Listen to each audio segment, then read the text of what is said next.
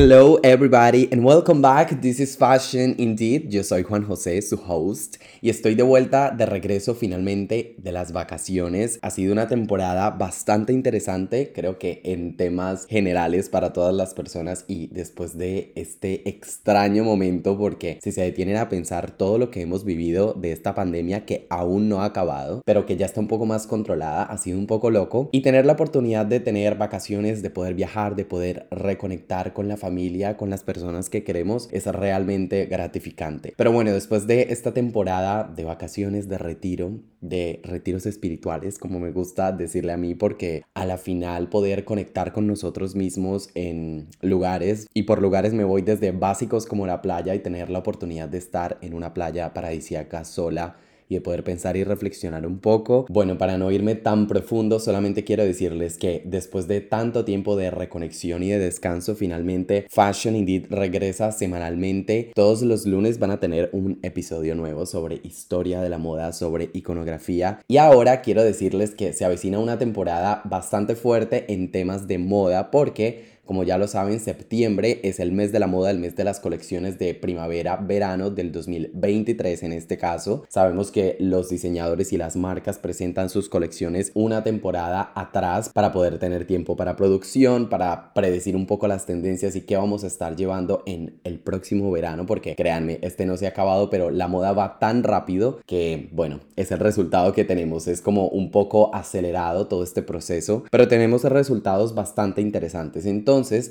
antes de comenzar toda esta temporada de Nueva York, Londres, Milán y París, que son las semanas de la moda más fuerte que hay, por supuesto sé que está la de Copenhague, que hay muchas semanas de la moda que están tomando relevancia en América Latina también, pero digamos que estas cuatro siguen siendo las plataformas más importantes y las que más mueven dinero y las que más traen a nuevos diseñadores a escena y por supuesto vamos a estar analizándolas todas, los desfiles en TikTok, ya saben que me pueden encontrar allá como arroba de Janes y las vamos a estar analizando todas en TikTok y aquí en Fashion Indeed. Ya saben que en TikTok y en redes sociales me encuentran como arroba JCH o Janes. Allí van a estar recibiendo información, videos, análisis de tendencias, el recibimiento a nuevos modelos porque todas estas temporadas revuelven bastante la industria. Entonces quiero comenzar este episodio que como pudieron ver en el título son tips para entender colecciones de moda porque me ha llamado la atención que muchas veces las personas no comprenden el porqué de los resultados de las colecciones y por qué no es ropa, digámoslo así, un poco más utilizable si se supone que son colecciones ready to wear. Pero entonces quiero darles varios consejos personales que a mí en particular me tomaron un poco de tiempo en aprender y que a lo mejor les facilite el proceso a ustedes para que puedan entender todo esto, toda esta magia que hay detrás de las colecciones que a la final llevo diciéndoles esto desde el primer capítulo de Fashion Indeed, pero es necesario recalcarlo y es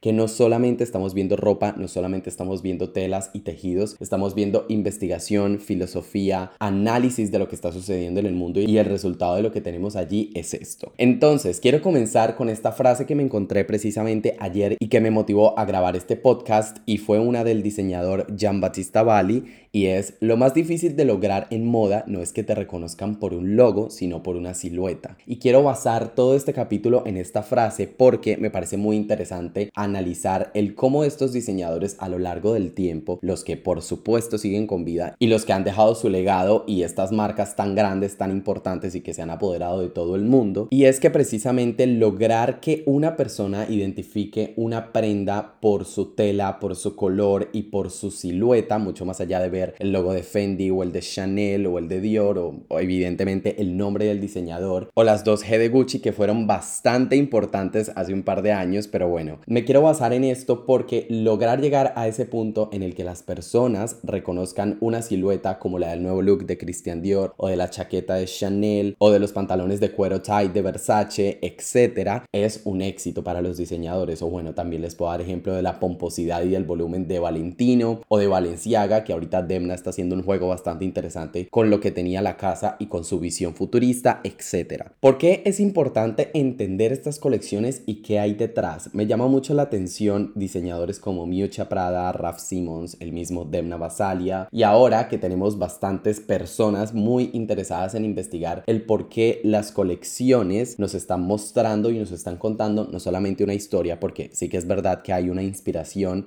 normalmente suele ser la naturaleza o algún viaje que hacen los diseñadores o algún recuerdo, o por ejemplo en el caso de Donatella que siempre está basada en todo lo que creó su hermano desde cero y sus historias cuando eran niños o inspirarse en una celebridad para desarrollar una colección completa. Pero me parece importante porque no solamente tenemos el resultado que son prendas que llevan las It Girls del momento o las hermanas Hadid o las Kardashian, sino que se convierten en la base de lo que tenemos hoy en día como creatividad. Recordemos que la moda está basada en arquitectura, en arte, en iconografía y no solamente en crear objetos de deseo que las personas quieran comprar y que las revistas de moda terminen dictando lo que todo el mundo debería llevar. Basándonos en todas estas ideas tenemos evidentemente estudios de tendencias, de colores, de telas y toda esta información que también se basa en literatura, en películas y en teatro y que los diseñadores toman como base también el trabajo de muchos artistas cuando trabajan con ellos como en el caso de Kim Jones que siempre colabora con artistas ya sean pintores, escultores, poetas, etc. o María Gracia Curie en Dior que también lo hace todo el tiempo con artistas femeninas para resaltar ese lado feminista y activista que tiene. Me parece que si conectamos todas estas ideas que les de dar y tenemos en cuenta las bases que tienen los diseñadores y estas marcas para poder tener y lanzar una colección al mercado, tenemos como resultado un storytelling desde el look número uno de cada colección hasta el final, independientemente del número de looks que saque cada marca. Si ustedes analizan todos estos puntos y si quieren tomar nota, porque me encanta, me siento dando como una especie de clase, pero siento que es muy importante que les comparta estos conocimientos porque así cuando vean algunos resultados no se van a sorprender, sino que mucho más allá se van a interesar más y les va a llamar la atención analizar los detalles y encontrar todas estas historias que no sé, a la final no solamente están allí porque sí, sino que nos quieren decir algo. Entonces así, sin darle más vuelta a todo, les voy a dar tres tips que para mí son muy importantes. Hice un corto video en TikTok sobre esto, pero siento que aquí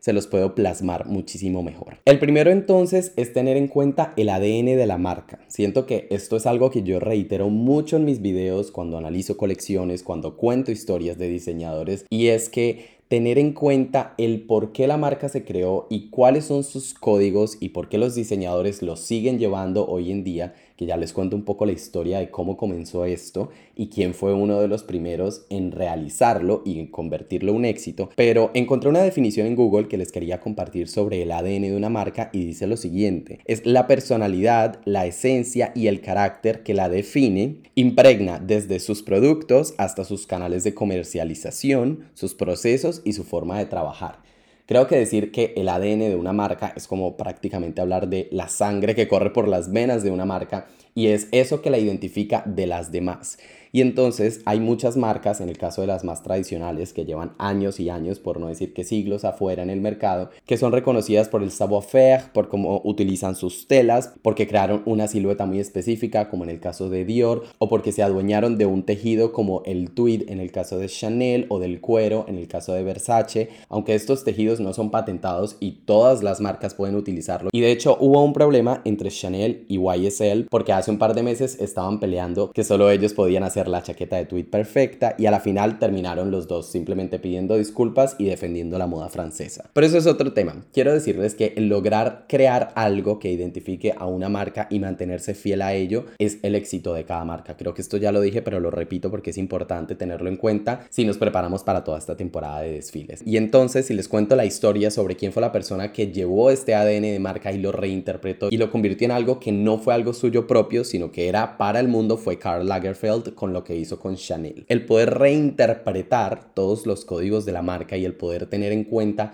la historia, la iconografía, los números, los objetos y convertirlos en lo que es Chanel en el día de hoy fue todo un éxito y fue quien cambió totalmente este juego. Por otra parte, mi segundo tip tiene que ver con el background de la marca, o sea, la historia. Y esta parte está conectada evidentemente con la primera, pero tiene su importancia y cabida aquí porque la historia de los diseñadores y de las personas que crean una marca, incluso hoy en día, porque pues no es algo que solamente se podía hacer antes, solamente que ahora, bajo mi punto de vista, es muy complicado porque todo está afuera, entonces crear algo desde cero sin tener referencias o sin tener una inspiración en algo es un poco más complejo y esto gracias a las redes sociales. Pero entonces, siguiendo la línea del tema, tener presente el background, las reinterpretaciones, los diseñadores que han pasado por estas casas de moda, la historia que a la final se convierte en colores, en telas, en conceptos, en estampados, en figurines y en el resultado final, que es el que vamos a ver en las semanas de la moda, es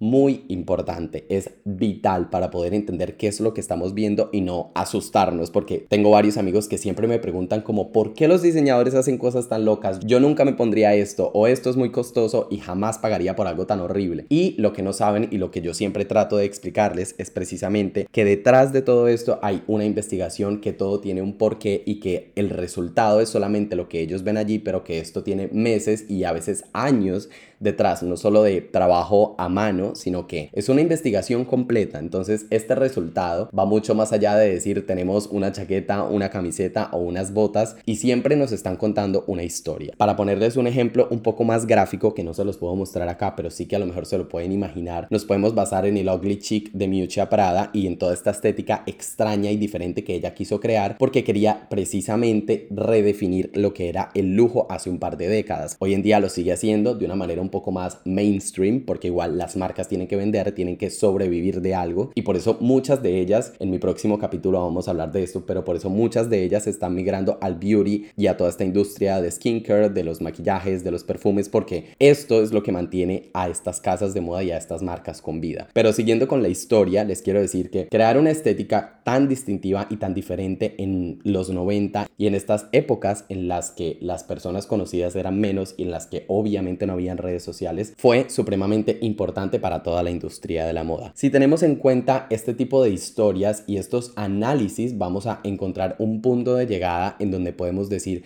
Puedo sentarme a ver un desfile de 10, 15 minutos, entender qué es lo que está pasando aquí, de dónde vienen estos conceptos y sobre todo que muchas marcas juegan a la reinterpretación de ellos mismos. Les voy a poner un ejercicio, váyanse al último desfile de Prada, ya que estamos hablando de esta marca. Vean el desfile que fue en febrero de este año, el de Fall Winter para mujer e incluso el de hombre porque hay referencias en los dos. Y si se van a revisar el trabajo de Miuccia de hace 10 o 15 años, van a ver guiños y van a ver que ella misma se está reinterpretando del trabajo trabajo que hizo hace un par de años con los colores, con los estampados, con el ugly chic, con las faldas, con el largor, con las telas y con todo este juego de imágenes y de cosas que a lo mejor creó desde cero hace un par de años y los trae reinterpretados a una realidad actual, por supuesto, y termina convirtiendo piezas tan básicas como un tank top desde hace 20 años y traída a lo mejor desde los 90 y todo este minimalismo con solamente el logo triangular de Prada y lo termina convirtiendo en un objeto que todo el mundo quiere. Si tienen en cuenta todo este background